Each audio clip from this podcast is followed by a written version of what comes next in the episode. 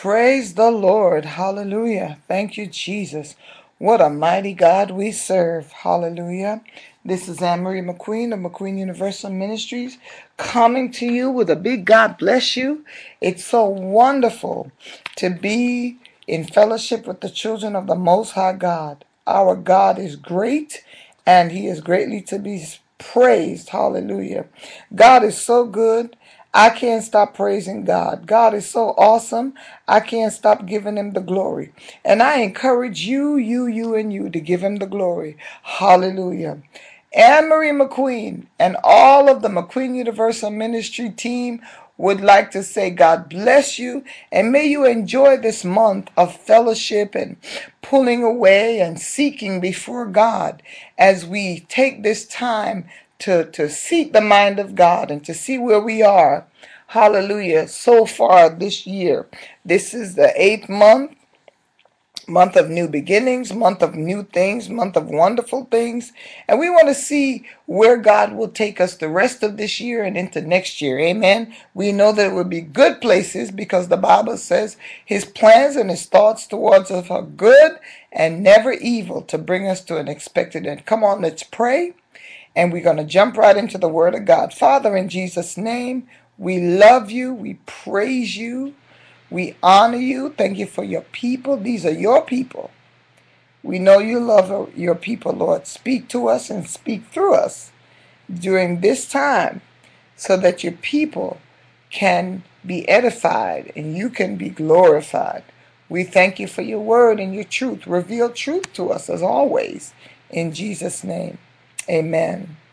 Glory to God. I thank God. And this has indeed been a special time for us because we've been looking at the book of Psalms. I hope that you've been uh, looking at our Bible study here lately as we look at the time of year according to the Jewish calendar that we're pulling near to the end of the year and that we're doing a lot of inner soul searching. As we do that, we're spending time in the book of Psalms. We'll, and for those of you who haven't gotten to the book of Psalms yet, that's okay, but you'll have time to even read the entire book if you do it the way we are going to show you how to do it. But we give God the glory for the word of the Lord that is going to come to us uh, this week and next week. Amen.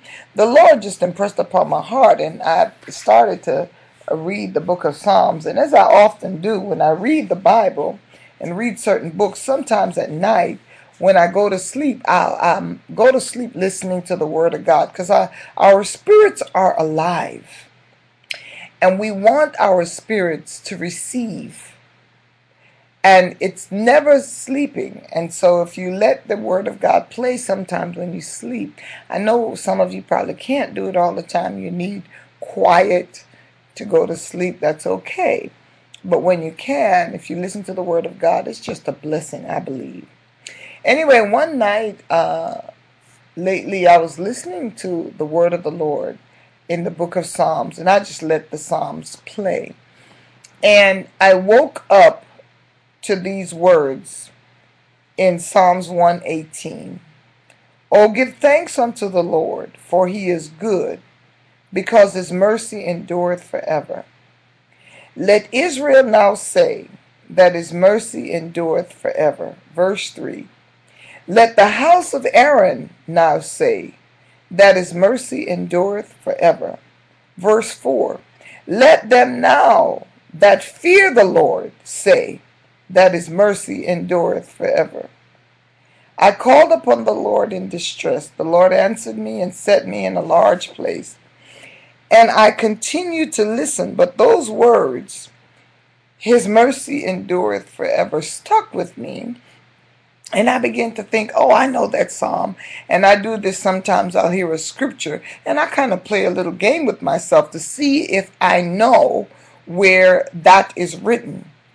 And I uh, got a number in my head and I said, oh, I know where that is. And I was thinking it was written over in Psalms 136. Only for the um, speaker here to get to the end of it. And then he went to Psalms 119. And I thought, wow, that was not 136. And then I woke up because I was fast asleep. It was maybe one or two in the morning. And I, you know, just really just became a little bit more alert. And I hit my playback button and I let it play again. And it says Psalms 118. And I listened to the whole thing. It blessed me so much that night that I listened to it, oh, I'm sure four or five times before I then fell off to sleep.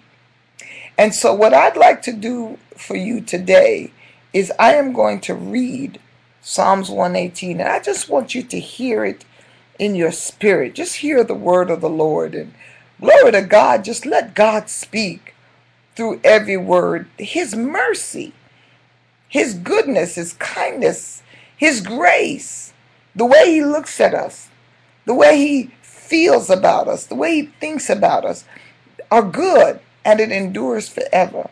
He will never stop being merciful unto you and I.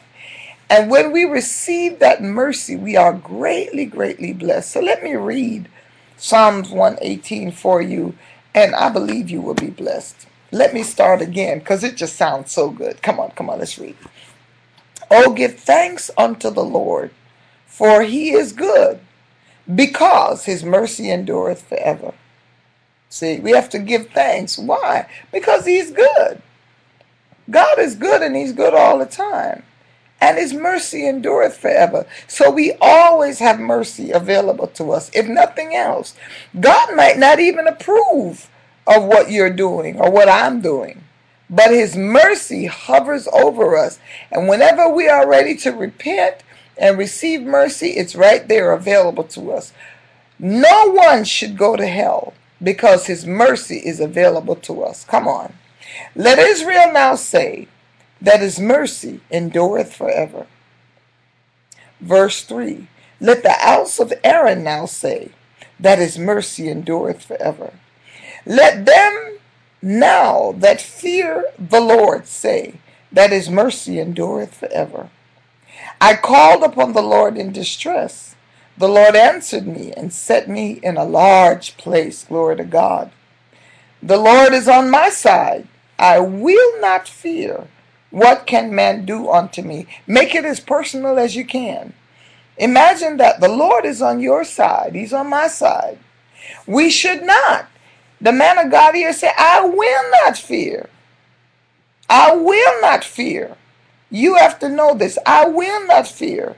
What can man do unto me? Listen, when God is on your side, what can man do to you?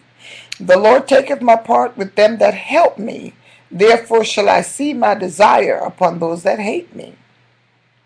It is better to trust in the Lord than to put confidence in man. It is better to trust in the Lord than to put confidence in princes. We're putting confidence in so many things, but I'm telling you, it's better to trust in the Lord. All nations compass me about, but the name of the, in the name of the Lord will I destroy them.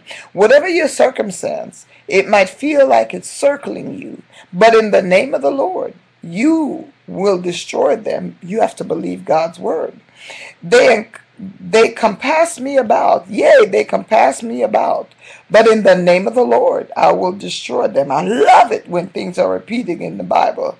They compass me about like bees. They are quenched as the fire of thorns. For in the name of the Lord, I will destroy them. Hallelujah. Isn't that awesome? Three times. That means it's established. Thou hast thrust sore at me that I might fall, but the Lord helped me. The Lord is my strength and song, and has become my salvation. The voice of rejoicing and salvation is in the tabernacle of the righteous. The right hand of the Lord doth violently, valiantly. The right hand of the Lord is exalted. The right hand of the Lord doeth valiantly. I want to make sure I say that word correctly because I don't want anyone to think it's violence. We're talking about being valiant, being great, being brave and bold, and that's what the power of God is doing for us. The right hand of the Lord is exalted. The right hand of the Lord doeth valiantly. I shall not die, but live, and declare the works of the Lord. The Lord has chastened me sore, but he hath not given me over unto death. It's okay if the Lord chastens us because he's a father and a good one at that. And the Lord chastise and chasten those he loves. It's okay. Glory to God. Glory to God. Glory to God. Open to me the gates of righteousness. I will go into them and I will praise the Lord. This gate of the Lord into which the righteous shall enter, I will praise thee. For thou hast heard me, and art become my salvation. The stone which the builders refused has become the headstone of the corner. This is the Lord's doing, and it is marvelous in our eyes. This is the day which the Lord has made. We will rejoice and be glad in it. Save now, I beseech thee, O Lord. I beseech thee, send now prosperity. Hallelujah, now, God. Blessed be he that cometh in the name of the Lord. We have blessed you out of the house of the Lord. God is the Lord, which has showed us light. Bind the sacrifice with cords, even unto the horns of the altar. Thou art my God, and I will praise thee. Thou art my God, I will exalt thee. Oh, give thanks unto the Lord, for he is good, for his mercy endureth forever. Annmarie McQueen, McQueen Universal Ministries, God bless you.